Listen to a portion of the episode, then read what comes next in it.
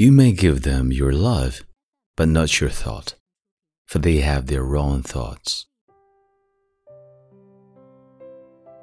嗨，亲爱的朋友，你好，欢迎收听英语美文朗读，我是你的朋友孟非 Phoenix。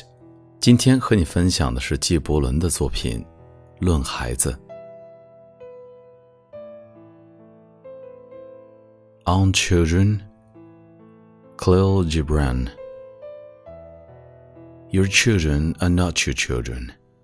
They are the sons and daughters of life's longing for itself. They come through you, but not from you. And though they are with you, yet they belong not to you.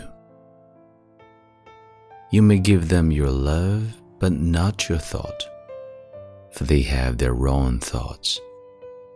You may house their bodies, but not their soul, for their souls dwell in a house of tomorrow, which you cannot visit, not even in your dreams. You may strive to be like them, but seek not to make them like you. For life goes not backward nor tarries with yesterday. You are the boughs from which your children as living arrows are set forth.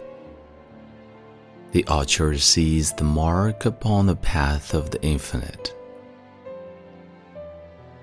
And he bends you with his might that his arrows may go swift and far.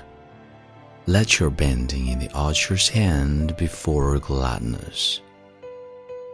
For even as he loves the arrows that flies, so he loves also the bow that is stable.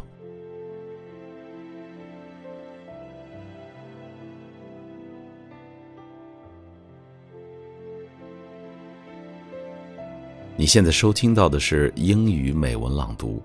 如果节目带给了你片刻宁静与温暖，欢迎你分享给更多的朋友，让我们一起发现英语的别样魅力。